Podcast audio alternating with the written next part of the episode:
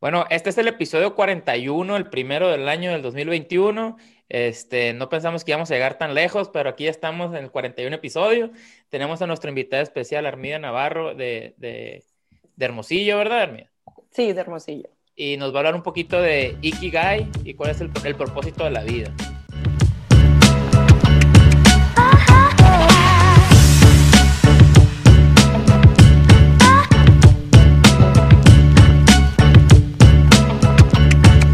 ¿Qué onda, Marcos? ¿Cómo estamos? Hola, hola, muy bien, Mariano, y bienvenida, Armida, ¿cómo están? Hola, muy bien, Marcos, buenos días. Este, muy contenta de estar aquí con ustedes. Oye, ¿no vamos a llegar tan, tan lejos el podcast o nosotros como humanidad, güey? El podcast. No, no, no, estoy diciendo que no pensamos que íbamos a llegar al episodio 41. Obviamente lo teníamos en mente, pero no, sin uno jalando al otro, el otro jalando al otro, pues nunca íbamos a llegar en el episodio 10. No, nomás lo digo porque cada vez es como que más lejos llegar al siguiente año, a cómo van las cosas con pandemias y con vikingos invadiendo el Capitolio. Ay, qué feo estuvo eso. De película, ¿no, lo ¿no lo predijeron los Simpsons eso, de, lo del Capitolio? alguien, sacó, alguien sacó una cura que, que sí lo había este, hecho la predicción, pero luego dijeron que no, que estaba fabricada de esa manera. Que alguien hizo el dibujito, ¿ok? Sí, sí. Oigan, yo viví en Washington, D.C. tres años y fue muy triste ver esas noticias. O sea, como que nunca te imaginas que ese escenario para, para ese monumento. Es como, ver la ruina, el Parque de la Ruina en ruinas. Pues mira, yo, trabajé en el Senado de la República y todos los días era un desmadre enfrente de todos los edificios de gobierno y a veces te toman, a veces no. Entonces, pues es la misma, la misma gata revolcada, pero esta vez en un país donde las cosas normalmente son más tranquilas. Sí, sí. Pero oye, también es súper emblemático el Capitolio, o sea, es un lugar inspiracional. No sé si alguien has estado dentro. De... Yo no he estado dentro, pero estaba afuera. Este, y está, está viendo ahorita un meme de que 700 billones de dólares que se gastan en defensa y, y el Capitolio invadido en dos horas por un cabrón con un bikini de chubaca. ¿No vieron el meme de una puerta que está, de que dice, ay, el Capitolio preparado para la siguiente eh, este, ¿cómo se dice? manifestación? Y un cheto así atorado. como hace como, como dos, tres años que un vato entró al, entró corriendo a la Casa Blanca y, y, que ah. estaba abierta la puerta. Que la gente esperaba que el láser sí que lo iban a atacar, snipers por todos lados, y el vato corrió, corrió, corrió y entró a la puerta. Y estaba abierta sin seguro, y el que entró dije, ¿qué hago? ¿Qué hago? ¿Qué hago? Nunca esperó llegar tan lejos. Oye, y luego otro, otro meme de, de, Osama Bin Laden que decía, no manches, o sea, que podía haber entrado caminando y no había problema. Oigan, pues, bueno, ¿qué, se andan tomando, eh? Ah, un café, un café. Cafecito, cafecito. Aquí, homemade. Oye, pero nomás me para... Tocó aquí cafecito, me tocó grabar de la oficina hoy. Sí, andamos en viernes a las 11 de la mañana. Qué bueno que nos estamos tomando todavía. 11 ¿eh? a 11, plebes. Todavía. 11 a 11, exactamente. Pues mira, nomás para, nomás para no asustar, o sea, el tema de esto del, del Capitolio y todo eso. La neta, tengo que reconocer y me sigue asombrando la creatividad de los latinos, de cómo convertimos todo en cura. O sea, Estados Unidos como que se asusta con ese tipo de cosas y pues pobres, o sea, es un momento difícil. Pero me encanta la manera en que los latinos convertimos todo en memes. Y, y eh, o sea, en verdad que es un, ese, ese componente de, creatividad es exactamente lo que se le quiere para emprender. Entonces, por eso como que, pues sí preocupa el mundo y la manera en que va el mundo, pero siempre me regresa mucha esperanza como eh, pues convertimos todo en algo bonito eventualmente, o sea, con el tiempo, ¿no? Oye, hablando, hablando de memes, el mejor meme del 2021 hasta ahorita para mí ha sido el de, el de Gatel asoleado. Este, que quédense en casa y está acá asoleado y uno que está escribiendo quédense en casa en la arena acá. Sí, lo vi. No, no perdona ni uno a los mexicanos, güey. Dicen que no es 2021, que hoy, es, hoy es diciembre 39 porque no se han acabado las cosas locas, pues. Eso no lo había escuchado. Sí, 37, 38. Oye, pues mira, nomás para, ya, para presentarlos, porque ni siquiera se conocen ustedes dos, Armida, Mariano, y para que la gente que también están escuchando dicen, ¿por qué soy una voz de mujer? ¿Quién es esa invitada? Este, les presento a Armida Navarro. Armida me la encontré en un chat de WhatsApp cuando empecé a sacar mi blog, lo subí, pues ya es como, te meten a todo tipo de grupos. Y estoy en un grupo de emprendedores eh, binacionales, donde pues como que se mete gente estratégica. Y pues nunca les subo nada y siempre nos bombardean con eventos y todo eso. Y cuando saqué el blog dije, ah, mira, este les va a interesar porque era un tema de promoción económica, no me acuerdo cuál era el, episodio que saqué. Y lo subí y me manda mensaje de que, hey, yo soy, este, Armía, tengo que platicar contigo. Y desde entonces no me la he quitado encima, ¿eh? Cada vez que hablamos, aprendo un friego de, de esa gente que te encuentras así de la nada que dice, eh, que dices, es que esta persona, o sea, la, la, tenían escondida, pero, o sea, hay que, hay que eh, robárnoslas para traérnoslas a nuestros proyectos porque tiene mucho que aportar. Pues hoy nos toca tratar de, de, extraerle todo el contenido que podamos para nuestro, nuestra comunidad. ¿eh? Es que Armida, bienvenida, este, ya varios meses de, de, de lidiarte, ahora por fin me toca exponerte al mundo. Gracias, Marco, y mucho gusto, Mariano. Eh, oye, qué penita, pero, pero es verdad. Armida, pues, bienvenida. Ya sé que te dijimos que iba a ser un, un, un, episodio este, relajado y todo, pero la verdad te mentimos, va a ser algo serio. Yo soy una mujer muy seria, ¿eh? Armida, creo que tú y yo tenemos algo en común, ¿eh? Porque te agregué al Instagram y, ¿Ah, y, y, tienes una amiga en común que, yo, que es mi amiga también. ¿Quién? Crisel Ortega, o es tu ah, hermana. Sí, no, no, es mi amiga. Ah, es tu amiga, es amiga. Sí, sí, sí, sí, pero tú eres de Caborca. No, no, no, pero tengo muchos amigos de Caborca. Ah, ok, ok. Sí, sí, sí. Muy, Son igual de amigueros, los dos. Y de hecho, ah. o sea, si, si, algo puedo decir de, de, no voy a decir mucho porque hoy vamos a hablar de otro tema, del trabajo de Armida, es que es experta en relaciones públicas y maneja, o sea, y se lo, lo, podrán ver, o sea, se lleva con gente de todo el mundo y de todos lados. Y de hecho, pues es parte de lo que a lo mejor y platicar más que de su trabajo, o sea, esa, eh, ese talento para llevarse con la gente, o sea, porque eh, no nomás gente de Sonora, pues que obviamente, o sea, es donde estás y donde trabajas, pero has vivido y has visitado lugares alrededor del mundo, ¿no? Y te has mantenido en contacto con gente de todo el mundo. ¿Cuántos países has visitado, Armida? Eh, 50. 50 incluyendo países que no se consideran países como o algunas islas, territorios y demás, ¿no? A la madre. o sea, yo creí que yo había viajado un chorro. O sea, yo llevo como 28, 29 ah, creo, y me sentía bien cool. pues sí, eres bien cool. es, es nomás un número. ¿Cuántos, cuántos? No, no estoy ni en los 15, yo creo. no, no, la verdad es que en ese sentido, pues sí, he sido, bueno, soy una mujer muy, muy afortunada, muy privilegiada de, primero con la mamá, sí, también, ¿no? Pero esto se lo debo principalmente a mi mamá, porque ella fue la que nos cultivó eso a, a, mis hermanas, a mí, aunque mis hermanas no han viajado tanto como yo, porque pues se, se casaron y, y, tuvieron hijos, pues les tocó otro boletito en la tómbola, ¿no?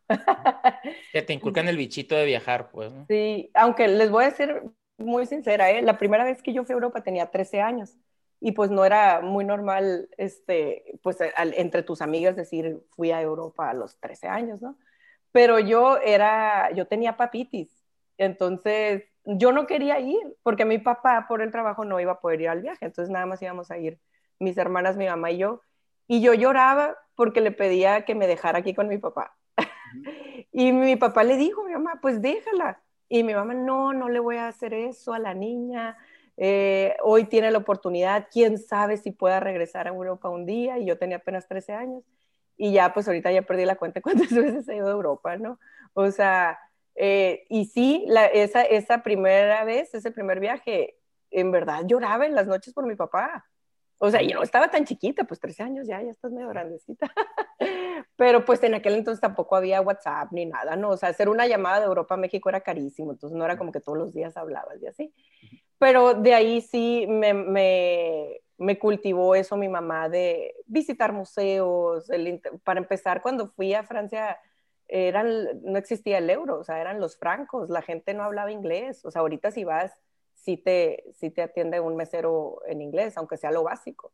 Pero sí, en verdad, he visto, he tenido esa oportunidad, digamos, pues de ir viendo la transición que ha tenido, sobre todo Francia, porque es con el país que estoy más familiarizada, ya que he vivido dos veces ahí, ¿no?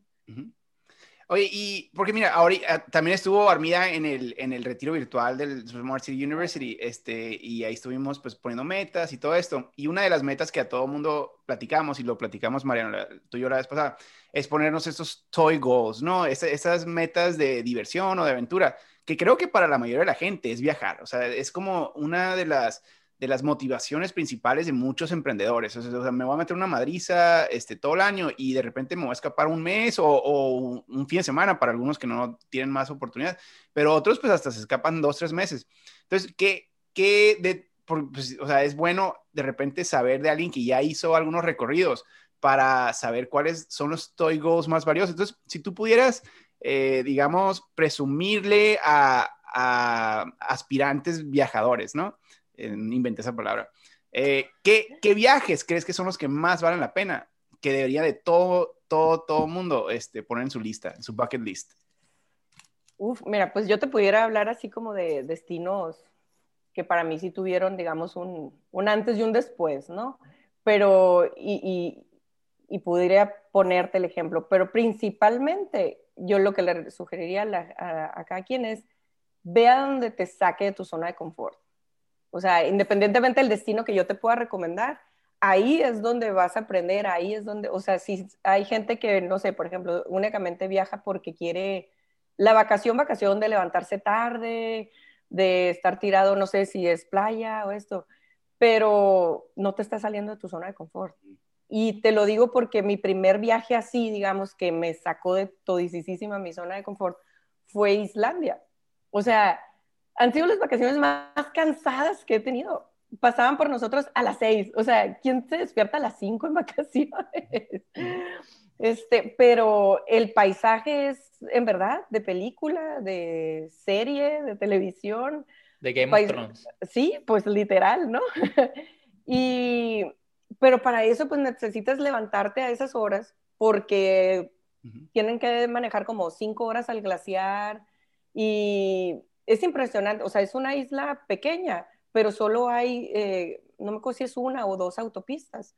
Entonces, pues es un solo caminito para, para, ir a todos lados, ¿no? Y la única ciudad así desarrollada donde te puedes eh, quedar es Reykjavik, la capital. Entonces, si un día tienes programado ir al glaciar, otro día ir al volcán, otro día ir a las este, cascadas, no sé, es la misma, es la misma ruta, pero toma... Eh, tiempo y tienen, tienen todo súper bien organizado allá en, cuanto a logística, pero eso mismo también, unos pasan por ti y luego te llevan al centro logístico, y luego de ahí separan los tours y, y, por ahí ya perdiste por lo menos una hora, ¿no?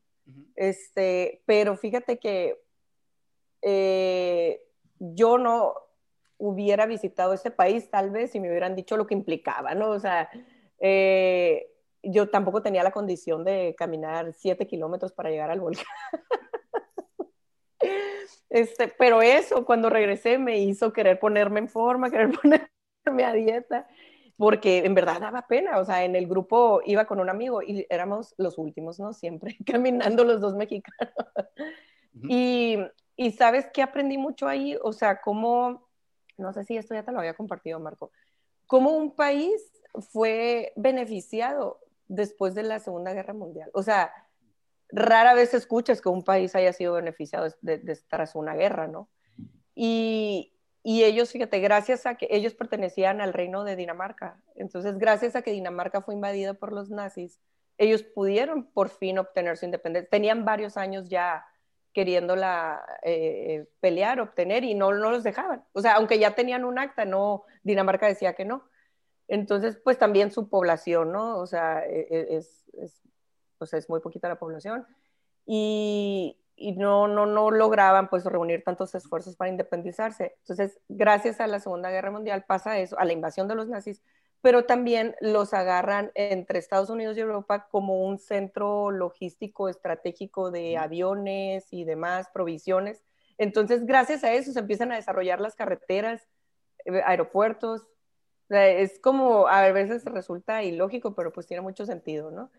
Y eh, cuando yo fui, fue 2016, tenían apenas, con toda esta infraestructura que ya tenían para el turismo, tenían pues que cinco, ah, pues mm, pon tú que es cinco años, porque lo que puso, me explicaron allá, ¿no? Lo que puso Islandia en el mapa, no sé si recuerdan en el 2010 que hizo erupción un volcán y todos los vuelos en Europa estaban atrapados, los, los, aeropuertos cerrados, por, era tanta la, la ceniza que, que, no tenían visibilidad los aviones a cierto número de kilómetros.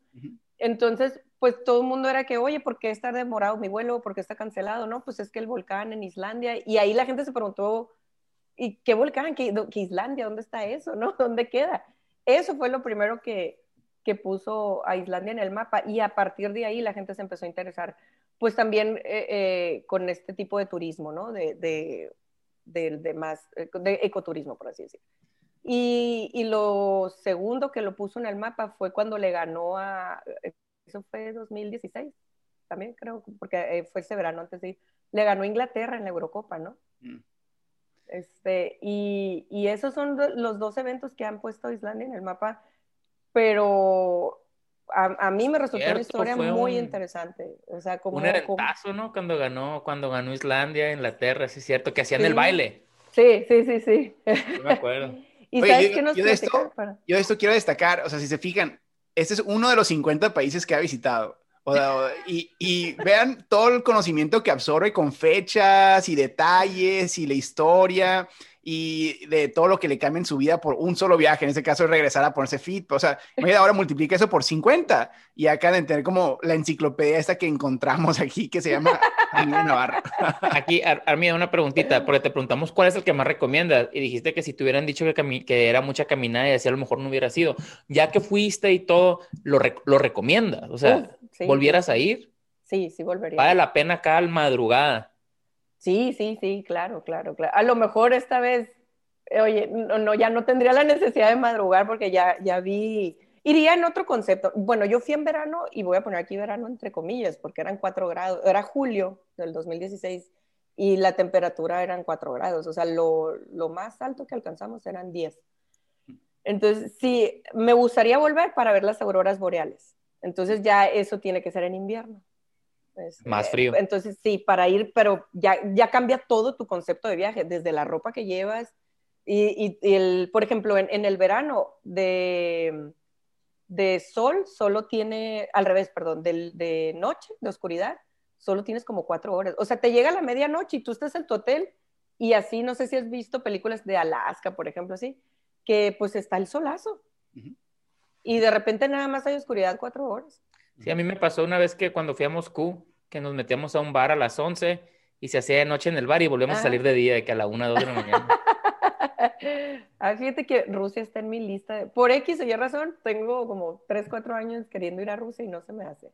Pero ahí lo sigo teniendo pendiente. Y lo que decías ahorita del fútbol que hacían la, el baile, uno de sus pues grandes orgullos para Islandia fue que ahí no tenían como carreras de futbolistas, a diferencia de otros países que tienen muchos años, ¿no? O sea, invirtiendo en, su equipo de fútbol y que realmente la gente toma eso como su profesión. Acá no, o sea, en Islandia, como la vida también es muy cara, la gente tiene dos, por lo menos dos trabajos, ¿no? Y, pero por ejemplo, los, para, hacer el, para formar el equipo de fútbol, pues se hicieron de un banquero, un actor, un maestro, o sea, no es su profesión, tal vez ni su vocación, o sea, fue un gusto que, que de repente tuvieron o eras bueno para eso, que esto, mira, se va a mezclar ahorita con el Ikigai, y formaron el equipo. Y, y, por eso es tanto orgullo de cómo en tan poco tiempo y gente que no es de que desde chiquito estaba en tal liga o algo así, pues pudieron película de Disney, pues. Sí, sí, sí. A ver, ahí mencionaste entonces el Ikigai, entonces nos tienes en suspenso, Armido, para que nos platiques más. O sea, ¿qué es esto? El Ikigai, que dices que me bulleaste porque no he leído el Ikigai, que lo que hago retiros de propósito. Este, a ver, ¿cómo, se relaciona? O sea, ahorita dijiste que es como unos eran maestros y, y luego pues también juegan fútbol. O sea, ¿qué, ¿de qué estás hablando? Explícanos. ¿De qué estoy y hablamos un poquito de eso, no del Kushiagi, ¿no? El Kushiagi es el no del Kushiai, no del... no es un Yaki Guy, no, o sea, no es de que va a el guy ese. No, no, mira, para, para que sacarte ya de la duda y por fin me vas a escuchar, gracias por este espacio, Marco. Este, Iki significa vivir y Gai significa razón. Entonces, el Ikigai es tu razón de vivir, tu razón de ser. Y ahorita que lo desarrollamos un poquito más, pues se convierte en tu propósito de vida. Eso por lo que te levantas cada día. ¿Dónde aprendiste esto? Nomás para saber en cuál de tus mil viajes eh, captaste esta idea o de dónde lo sacaste. En Bali, en verano de 2019, fui a la isla de Bali en Indonesia, que es otro de los países que más, o sea, me ha sorprendido, ¿eh? O sea, ahí sí, no tengo tema para rato, pero yo pensaba que Bali era un destino lunamielero y nada que ver, nada, nada, nada, nada que ver. Es sorprendente a la gente que va a hacer negocios, por ejemplo, que va a hacer networking. Y, y, ahí descubrí el Ikigai, pero realmente ya cuando lo aprendí, aprendí bien en un retiro virtual que hice antes que el tuyo. Ok. Este, ahí ya, ya nos dieron como el curso del Ikigai. ¿no? Ok, padrísimo. Y, y, está padre. A ver, y a ver, explícanos cómo funciona así. No, tenemos, no, tenemos, las dos, tres semanas que necesitaríamos, pero a ver, aquí vamos a tratar de Primero que nada, queda doc tu, tu, espejo, ¿eh? Del, del mundo, ah, pues. Sí, sí. ¿Has visitado todo, todos los continentes que están en el mapa ese? Eh, me falta Oceanía, fíjate. No he tenido la oportunidad de ir a Australia o, o este, Nueva Zelanda pero, y de África conozco unos países del norte, pero me falta ir así a África, África, como decir, Sudáfrica, Tanzania, Kenia, algo así, ¿no? Pero sí conozco Egipto, Túnez y Marruecos. del norte de África. Eh, oye, ah, bueno, ¿qué? El Ikigai. Bueno, ya dije que Iki es eh, to lead, significa, y Guy es eh, reason, entonces es tu razón de vivir, tu razón de ser. Esto viene de una isla, bueno, antes de mencionar la isla, no sé si hayan escuchado antes de las llamadas blue, blue zone, así como zonas azules. No. Son zonas en el mundo que se caracterizan por, por, por tener población muy longeva mm. y que gracias a la filosofía que llevan, se encuentran en un estado eh, sorprendentemente bien, pues para su edad, de, un, buen estado físico y mental. Entonces hay en varias partes del mundo. El Ikigai viene de una isla en Japón que se llama Okinawa. Mm. Y dentro de esa misma isla encontraron una aldea al norte de, de Okinawa que se llama Ogimi. Y en esa aldea es donde se encuentra el mayor número de centenarios en el mundo. Entonces, eh, dos, los autores de este libro fueron a, a, visitar la aldea y ver toda la filosofía, todo el estilo de vida que llevaba esa gente para descubrir cómo era posible que a esa edad estuvieran pues tan, sanos, ¿no? Y, descubrieron que todos tenían un ikigai. Entonces, ¿qué es el ikigai? Pues el propósito de vida. Para allá vamos. Eh, en la en este mundo occidental no tenemos como que nuestra vida activa de, nuestra profesión, a lo que nos dedicamos, y la vida después de jubilarnos. ¿no? Allá no existe tal división porque ni siquiera existe la palabra jubilarse. Entonces, a ellos les permite, después de jubilarse, digamos, después de que dejaron de hacer esa actividad profesional a la que se dedicaban, ellos siguen con un propósito. Entonces, ese propósito tiene que estar en tu día a día. No es, y puede ir cambiando, ¿no? O sea, de hecho, no es que pueda, en realidad va cambiando.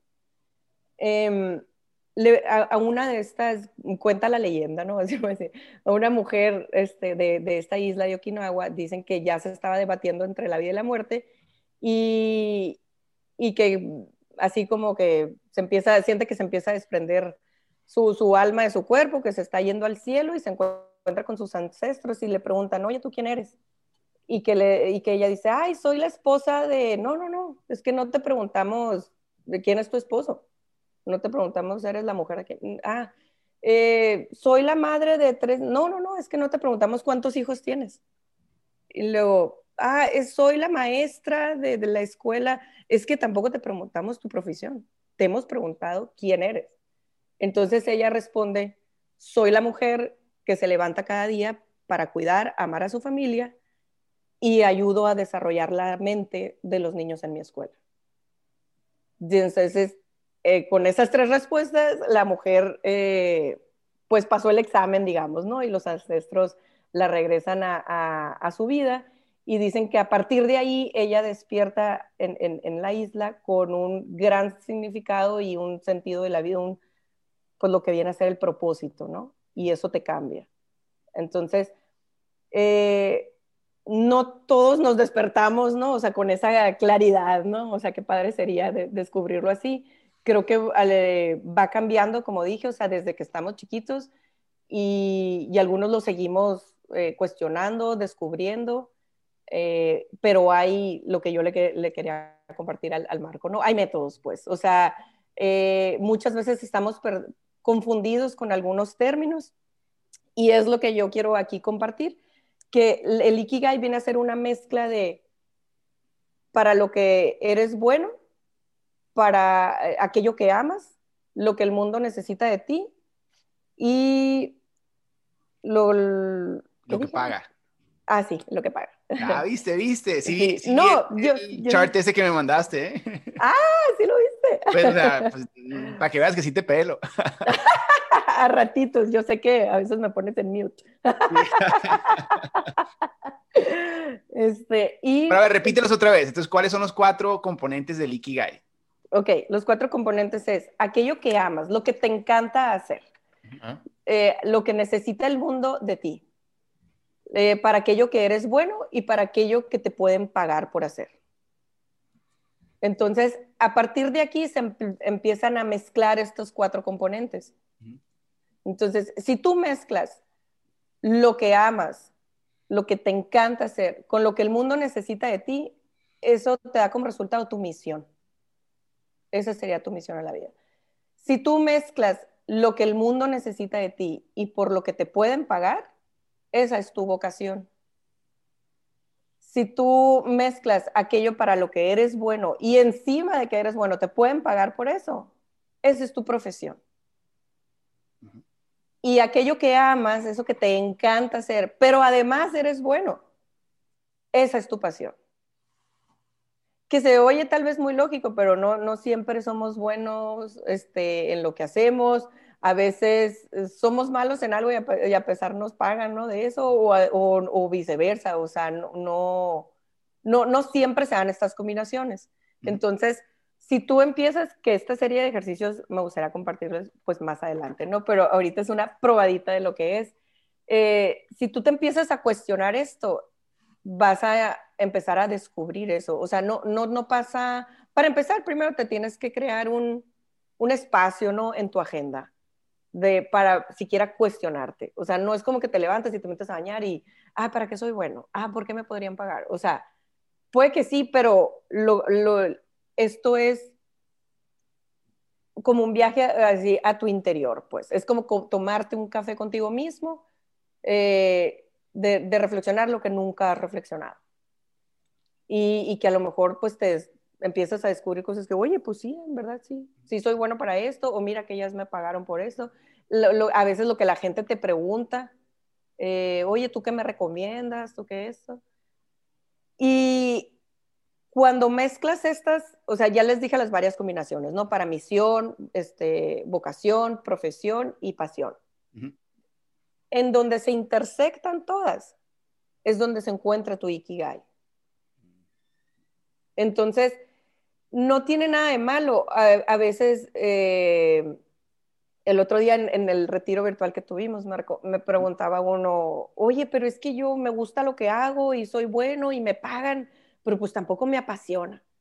O sea, no tiene nada de malo eso, porque puedes tú tener un trabajo que te dé para vivir, perdón, un, trabajo que te dé para comer y puedes tener una pasión que te dé para vivir. Es perfectamente compatible eso. No tiene nada que ver el dinero, pues cuando, cuando dicen para vivir, pues es para tú estar bien contigo mismo. exacto. O sea, una cosa es que te dé para pagar tus cuentas, para que comas, para que vivas bien, pero para lo que es vivir, vivir, vivir, o sea, el que te hace feliz, esa es tu pasión. Ahora, sería genial, y, sí, hay gente que tiene todo combinado, pero, pero habría que preguntarle como caso de éxito cuánto tiempo le llevó, porque no todos llegaron ahí ah, eh, de la noche a la mañana. A la tuya, pues. Ah, claro, pero por ejemplo, puede ser eh, el, el, el objetivo principal es que se encuentre un, un equilibrio entre estas, entre estas variables. ¿Por qué? Porque, por ejemplo, si tú puedes, mezclas lo que amas con lo que eres bueno, pero no te pagan, vas a estar feliz porque te encuentres haciendo algo que te encanta. Pasión. Este, sí, pero vas a ser feliz, pero pobre. o sea, entonces, luego, si tienes lo que amas, te pagan, pero no eres bueno. O sea, no eres, no es en lo, no estás haciendo algo en lo que tú eres bueno. O sea, tú sabes que puedes dar más, que eres mucho mejor y te están pagando por eso. Se, termina sintiendo un sentimiento de fracaso. Porque en el fondo tú dices, es que yo puedo dar más, es que yo no estoy para eso. Cuando, y eso le pasa a mucha gente. O te corren, de o te corren de un trabajo que te encanta y pues dicen, no, es que no tienes lo que se necesita y no lo haces, pues. Sí, es. Me ha pasado. Y luego hay otro que te puede pasar, que eres bueno, te, te, te pagan, pero no lo amas.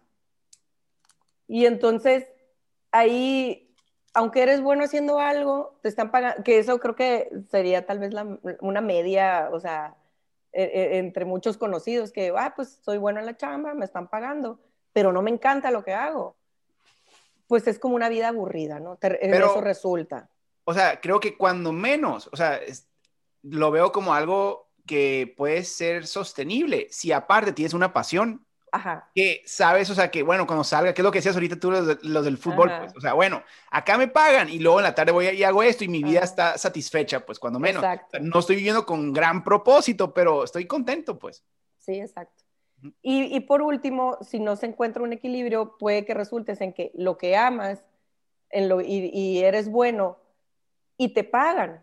O sea, que es una muy buena combinación. O sea, me encanta, soy bueno, me pagan. Pero si eso no tiene un beneficio para el mundo, entonces estás llevando una vida sin propósito. Sí, que yo diría que probablemente, o sea, si te están pagando, lo más probable es que sí tenga un beneficio para el mundo, ¿no? O sea, yo, sí, insisto que si alguien está dispuesto a pagar por algo es porque pues, alguien lo necesita, entonces el mundo lo necesita, ¿no? Sí, pero de lo que se trata el Ikigai es de ti, no de que si esa empresa por la que te está pagando está haciendo un bien para alguien más, tú lo tienes que sentir, pues. Mm, tú tienes que sentir en, qué estás aportando al mundo. Que ese aporte está ayudándote a ti, pues. O sea, se está haciendo sentir mejor a ti también, pues. Ahora, yo que ha de ser, o sea, digo, lo, lo, explicas bien sencillo, pues, pero ha de ser mucho más complicado que eso, pues. Ah, no, claro, no es como que ahorita yo ya estoy en el Ikigai, ¿verdad? O sea, ¿cómo, ¿cómo yo puedo empezar a estudiar eso y cómo puedo yo eh, empezar a, en el trayecto a encontrar mi propósito? Pues mi, mi, balance, que es como, como, como lo estabas diciendo tú, que son cuatro, ¿no? Cuatro pilares, pues. Y, y, el punto es medio, viene siendo como un Venn diagram, como un diagrama Venn, ¿no? Que están todos los círculos y quedan en el en medio, pues. Exacto. ¿Cómo llegas a eso? Pues sin desviarte de uno a otro, pues. Tienes que encontrar eso, o sea, no o sea, ¿cómo le haces? Sí, y luego si eres un estudiante, o sea, si tienes 22 años, no eres bueno para nada, o sea, entonces no pudieras encontrar tu Ikigai porque a esa edad, o sea, no eres nadie que con suficiente experiencia como para en verdad ser el mejor para algo, pues, ¿no? Entonces, pues te diré que a los 22 años eres bueno para tomar. y no, oye, y nadie te pagaba por hacerlo. y lo hacías con un gusto, pagabas tú. pues este, de lo que se trata es fíjate, ahí estoy un poquito en desacuerdo, Marco, porque por lo que explica la filosofía, ¿eh? no, no por querer nomás llevarte la contra. No, está bien, dice que, porque Me gusta la discordia, controversia. Dice que desde chiquitos llevamos como que ese porque no estamos tan maleados, pues por así decir. O sea, de, de, chiquitos haces lo que te gusta, más por, pues, si tú quieres, por impulso, por naturaleza. Eh, conforme empiezas a formar parte de un sistema educativo, de una sociedad, de, ya empiezas a formar parte de un contexto familiar, sociocultural y todo lo demás, ahí ya empiezas un poquito a restringirte, ¿no? Entonces, eh, el Ikigai, como les dije, va cambiando. Es imposible que sea el mismo siempre. Lo ideal es que te empieces siquiera a, cuestionar estas preguntas, les empieces a encontrar respuestas, empieces a conectar porque muchas veces decimos, es que soy bueno para esto, es que, o sea, pareciera que son cuatro columnas, ¿no? Y no, la idea es encontrar en dónde se conectan esos puntos y, y, como les dije, pues no, no es cuestión de, nadie lo va a encontrar de la noche a la mañana. Lo ideal es eso, empezar, crear un espacio para ti, para tomarte un café contigo mismo, eh, tomar un taller que quizá más adelante demos, ¿verdad, Marco? La voy, a, la voy, a, reclutar para todos mis talleres de aquí en adelante, así es que ya saben, si les gusta el episodio, por ahí la vamos a tener a la hermida.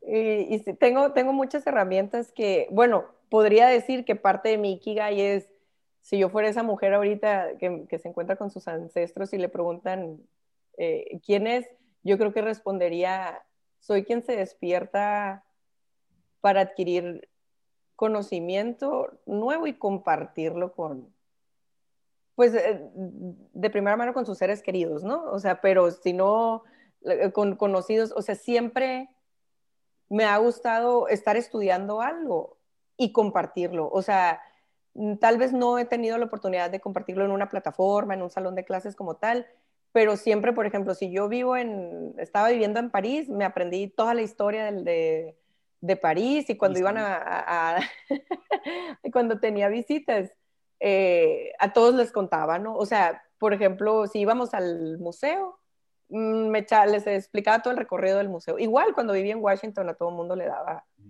recorrido, visitas guiadas, pues, ¿no? Pero siempre me ha estado, me ha gustado, aprendo algo y lo quiero compartir, aprendo algo y lo quiero compartir. Oigan, no sé si conozcan a Borja Vilas, Villaseca, Villaseca, ay, no le la ¿no? Un español. Que dicen que cuando él descubrió el enneagrama, que no me voy a meter ahorita en ese tema, que a todo mundo le quería contar, ¿no? De el enneagrama, el enneagrama, mira, lee esto, así y que la gente le empezó a decir, Borja, monta un curso. O sea, la gente que quiera te va a ir a escuchar, o sea, pero deja de neciarnos así, ¿no? Entonces yo creo que prácticamente el Marco me ha estado diciendo eso, Armida, monta un curso. Sé que la descubrimos en Startup Talks, ¿eh? en caso de que un día este, Tony sea famoso, queremos que nos dé crédito y nos, nos un este esta fue la plataforma que te despegó. Sí, no, y me tomó, fue, de hecho fue uno de los retos del, del, del retiro virtual con el Marco, ¿eh? lanzarme a hacer esto. Así que hoy, 8 de enero, cumplí mi primer reto del 2021. Es todo. Cumpliendo metas a 8 días de haber empezado, fregón, eso es todo. Muchas gracias, Pero entonces, para, o sea, nomás, para ver, que todos, me imagino les está circulando ahorita el, el hámster, este, encontrar su Ikigai. Entonces, los cuatro temas que tienen que como que reflexionar y tomarse el tiempo para un café con ellos mismos para, para preguntarse, o sea, ¿para qué son buenos? ¿Qué necesita el mundo? ¿Qué les encanta? Y qué les, o sea, con qué les pagan. ¿no? O sea, esas cuatro cosas, este, ver cómo van con ellos, cómo combinan, cuál, cuántos tienen una misión, cuántos tienen una vocación, cuántos tienen una profesión y cuántos tienen, no me acuerdo cuál era el otro, pero... Pasión. Pasión, ajá. Ese de pasión, fíjate, a mí me encanta, porque es más, yo diría que de todo lo que más me, me preocupa a mí en la vida es que veo que no hay suficiente pasión, o sea, como que mucha gente muy buena para lo que hacen en trabajo, mucha gente, este, pues con muy buenas, este, vocaciones, profesiones, misiones, pero no suficiente gente con pasiones reales. Y cuando conozco a alguien que encuentro, aunque sean bien pobres, que les apasiona algo, parece que les que brillan. O sea, es increíble cuando a alguien le apasiona algo y casi nadie tenemos pasiones reales. O sea, eso me preocupa un chorro. Sí, sí, sí. sí. Hablamos mucho también en los, en los episodios pasados de cómo encontrar tu, ajá, tu pasión, este, cómo trabajar en lo que te hace feliz, me explico, cómo emprender, cómo dejar los trabajos de 9 a 5, luego también hemos dicho cómo encontrar el emprendimiento trabajando en un trabajo normal, me explico, o sea, como que hemos atacado todas las áreas, pues, pero todo termina en hacer lo que te apasiona, hacer lo que te hace feliz y hacer lo que, lo que mejora al mundo, pues entonces siento que el Ikigai se complementa muy bien con lo que hemos estado hablando 40 episodios atrás, pues. De hecho, a medida que la gente se empiece a cuestionar y empiece a encontrar su Ikigai, esto abriría las, las puertas a, a, nuevas oportunidades de negocio, o sea, en, su tema de emprendedurismo. ¿Por qué? Porque se darían cuenta de, oye, a lo mejor estoy desperdiciando mi talento en, como lo que decía, oye, eh, hago algo, soy bueno para algo, me están pagando, pero no me encanta y se vuelve aburrido. o, o estoy haciendo algo en lo que yo sé que no estoy explotando mi talento, o sea, a lo mejor hago bien algo, a lo mejor me están pagando, pero no estoy explotando mi talento. Sientes un, un, sentimiento de fracaso. porque pues porque sabes que puedes dar más, ¿no? Y yo creo que a todos nos ha pasado algo así en algún puesto, ¿no? Pero eh, la cuestión es que empieces, que empieces a cuestionarte cosas porque creo que estas palabras, lo que decía, se pierden, se confunde. A veces pensamos que todo es lo mismo. Ah, misión es lo mismo que vocación, que profesión, que no es lo mismo. Y no necesariamente tienes que hacer que, en tu trabajo sean las cuatro cosas. Pues sería en un mundo ideal eso, ¿no? Pero es lo que, y sí hay gente que, que logra combinar eso, pero pregúntales cuánto tardaron en llegar a eso. O a lo mejor ganaban, pero no ganaban lo suficiente, o sea, les pagaban muy poquito, ¿no? No les daba tal vez para vivir, les daba para su pasión, pero no para vivir. Eh, y, y, sí, claro que el consejo sería, a medida que tú vayas eh, eh, empezando este proceso de autoconocimiento y de autodesarrollo, que lo vayas incorporando a, a, tu vida laboral. este, porque de lo que se trata el Ikigai es no es irte al, ay, al propósito, cuál es mi misión en el planeta, y decir, no, es que en el día a día tú sepas para qué te despiertas. Que a lo mejor, si tu trabajo no es tu pasión, pero que al menos sepas cuál es tu Ikigai dentro de ese trabajo. Entonces, eh, en todo, en tu casa, en tu, y, y, se los cuento esto de una manera, o sea, como algo muy personal hace dos años en, en, Toastmasters, un, no sé si sepan qué es, un, un club de, sí, sí, sí. para hablar en público. También has estado en esos. no, es que para qué? ¿Qué Toastmasters, ¿has escuchado Toastmasters? Súper recomendado a los que no sepan qué es Toastmasters. Es un muy buen lugar para aprender a hablar en público, pero te, te reta o sea, en público con gente que no conoces, que se están tratando de ayudar a, a pues a poner fuera de su comfort zone, ¿no? Para poder dar un brindis, por eso Toastmaster, pero también para dar discursos de todo tipo, ¿no? Órale, órale. Sí, sí. Pues, oye, de eso también me enteré en Bali, ¿eh? Y ah. para mi sorpresa, había aquí en Hermosillo. Me acuerdo que en Bali me dijeron y yo, no, en Hermosillo no hay eso, decía yo. y sorprendentemente me lo encontré aquí. Eh, y me preguntaron, ah, porque te super sacan de tu zona de confort te, lanzan preguntas, tienes que improvisar. Entonces, no sabes, eh, ese día que llegas, no sabes a quién le van a hacer una pregunta ni qué pregunta, ¿no? Entonces, de repente dicen, ¿cuál es el propósito de tu vida? Armida. Y yo, ay Dios, y dije, llevo tantos años preguntándome eso y ahora me lo preguntan aquí, tengo que improvisar dos minutos. Fue súper incómodo el momento. Eh, y en ese entonces yo pensaba que como siempre escuchas a gente que yo me levanto por mis hijos, yo, o sea, entonces yo decía, ay, pues yo ni, yo no, ni hijos tengo, yo nomás tengo un perro. ahí me di cuenta, a partir de ahí me di cuenta que estaba mal, o sea, que estaba mal mi, el creer que mi Ikigai tiene que estar dependiendo de otra persona, pues. O sea, de la existencia de, de una pareja o de hijos, o, sea, soy parte de una familia, pero yo creía que mientras no ¿Por qué? Pues porque escuchas a las otras personas decir eso, ay, mis hijos, mi razón de ser. O sea, no, no es que no sean, pero mientras no los tengas no significa que no tengas un ikigai. Era lo que te decía, desde chiquitos la gente empieza, o sea, e, empieza por algo vas a la escuela, por algo estás aprendiendo, por, por algo estás aquí. Pero como vivimos una vida, ahorita ya no tan ajetreada, ¿no? Tema pandemia, pero lo que pasa es que vivimos en automático. Y por estar en automático, pues nunca te cuestionas esto. Por eso te digo, hay que crear ese espacio de tomar un taller, de, escuchar una conferencia, o sea, ese espacio que creas de tomarte un café contigo mismo para empezar a, cuestionarte lo que nunca te has cuestionado. O sea que todos tenemos un Ikigai. Todos. Eh, la cosa es saber cuál es. Claro, pero te digo, es cuestión de empezar y, también hacer como una evaluación, ¿no? O sea, digamos que si, si ahorita en enero empiezas, pues a mitad de año, ver si vas, porque muchas personas no saben o no sabíamos tal vez antes, ¿no? De que para qué somos buenos. Pues empiezas a veces por eliminación. O sea, cuando se te complica mucho, pues empiezas probando cosas y dices, bueno, esto ya lo probé y no me gustó y por eliminación vas a llegar. Vodka definitivamente no, Bacardi tampoco, tequila como que le encontré ahí un buen talento, voy a darle un poquito más de oportunidad. Ahora tienes que saber si el tequila es tu pasión, tu propósito. Te pueden pagar por él. Oye, Mariano, tú haces cerveza, ¿no? Eh, pues estoy... ¿No es su Ikigai todavía? No. no es mi Ikigai, pero, o sea, sí tengo, me gusta hacerla, más no me está gustando cómo está sabiendo. ¿Eh?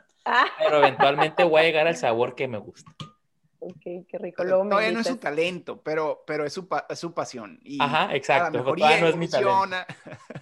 Ya, ya que abran la frontera, me invitan, ¿eh? por favor. Claro que sí. Oye, este, no, pero sí, sí. Eh, ¿Qué te iba a decir? Está padrísimo, o sea, creo que nos, nos está dando un chorro de cosas de qué pensar, ¿eh? Este, y no, hombre, a mí va a haber que invitarla de vez en cuando con temas de estos, porque es una enciclopedia. Eh, mucho que pensar más ahorita que vamos empezando el año, o sea, creo que es un muy buen momento para, para cuestionarnos todos, o sea, empezando un nuevo año, donde aparte estuvimos encerrados todo un año entero, y vamos a volver a empezar de cero muchos en todos, en nuestras profesiones, en nuestras familias, eh, y ahora que viene la vacuna, como que antes de que abra el mundo y volvamos a full speed, a, esa, a ese automático que muchos ni siquiera nos gustaban y nos apasionaban y ni éramos buenos y, no, y ni nos pagaba tanto. Pues ahorita es cuando, pues hacíamos a tomar decisiones. Este, antes de que entremos otra vez en automático en esa vida que, no traía Ikigai. sí. Oye, eh, por último, hace rato que me preguntaban de, los viajes, ¿no? De, qué recomendaría y así. Eh, no podría dejar de mencionar esto de que, fue, cuál fue la ciudad, digamos, que más me marcó. O sea, además de que ha habido varios viajes, ¿no? Como dice el Marco, uy, si de Islandia nomás dijo esto, imagínense todo lo demás. Em, Vancouver, yo vivía a mis 17 años, un año en Vancouver. Y, y pues obvio que es salirte completamente de tu zona de confort, tu casa y demás. Es más, si yo les preguntara cuántos de ustedes se quitan los zapatos antes de entrar a su casa. Bueno, ahorita con el tema de pandemia ya muchos lo hacen, ¿no? O lo hacían y lo dejaron de hacer. Pero antes no era normal, al menos aquí en México, no sé en Tucson, si ustedes se quitan los zapatos. En Tucson más porque hay más alfombra. Ajá. Ajá, pero en México no. No, en México no. Y eso me pasó en Canadá, que en cuanto fue la familia a recogerme al aeropuerto y llegamos a la, casa, y, oye, te tienes que quitar los zapatos. Y yo, ¿qué? O sea. es con un hoyo en el calcetín. Sí, sí, sí. y, luego ya llegué y yo, ¿qué? Y luego llegas del vuelo, unos 6, 7 horas. Sí, pues dices, no, Los pies sudados. Este, no, pues claro que de las primeras cosas que hice en Vancouver fue comprarme calcetines, ¿no? Oye, y talco. Ah, talco. Este, no, bueno, entonces a partir de ahí, pues empieza el, el salirte de tu zona de confort, ¿no? Eh, y, en la escuela que estuve nos dieron así, el primer día de clases era una, pues bienvenida, introducción y te empiezan a explicar como que cómo es vivir con una familia canadiense y me daba risa porque familia canadiense no existe como tal, ¿no? O sea, todo está, pues está lleno de inmigrantes y, y no hay una familia típica ya, o sea, todos los de la escuela nos contábamos que yo vivo con una familia, unos eran canadienses, otros eran chinos, otros eran eh, de la India, muy, muy, mucha mezcla, ¿no? Em, y, pues de ahí parte que empiezas a comer, o sea, desde los horarios, a qué horas comes, a qué horas cenas. Yo me acuerdo que me decían, ah, ya está el lunch. Y era pues hacerte un sándwich todos los días, porque regresabas a la casa como hasta las 5 o 6, no sé pues yo regresaba muriéndome de hambre, ¿no? Y pues tenías que esperar a la cena y todo así, ¿no? Pero eh, una de las cosas que más me, o sea, me impresionó al principio, que empecé a, que, a la torre, o sea, como todo es relativo.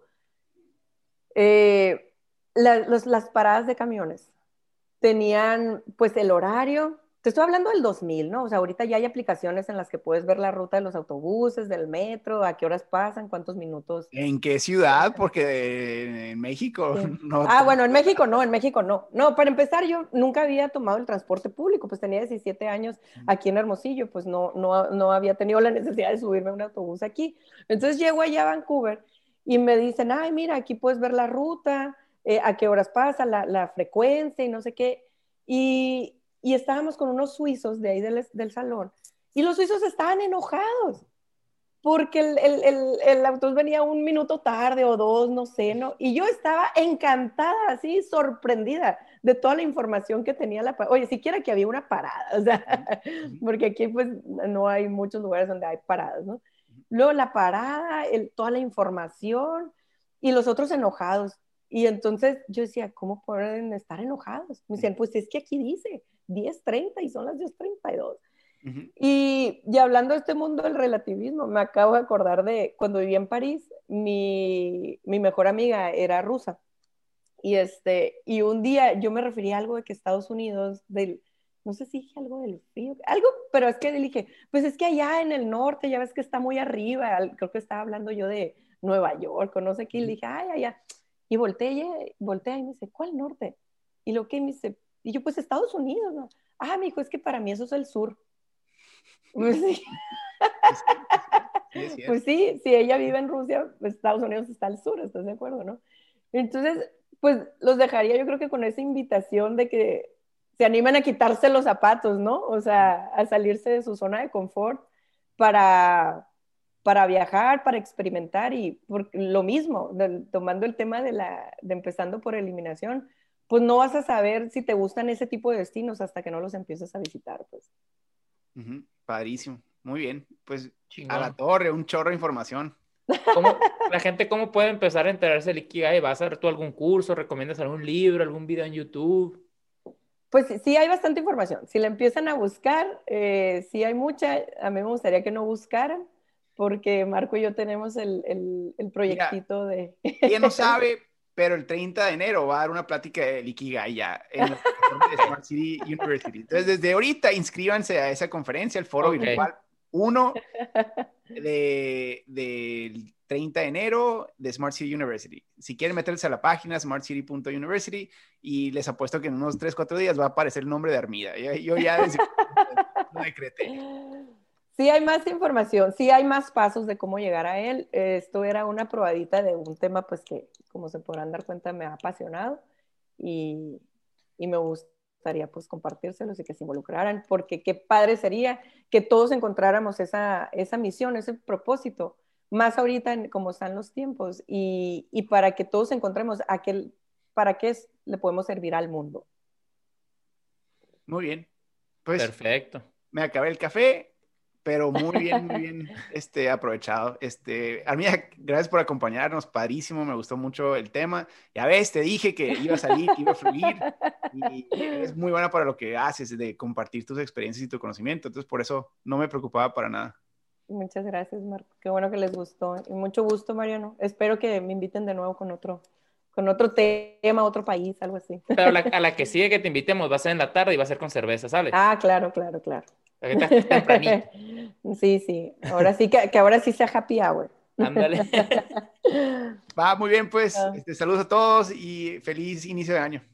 Gracias, igualmente. Feliz, feliz año a todos y a encontrar su Ikigai.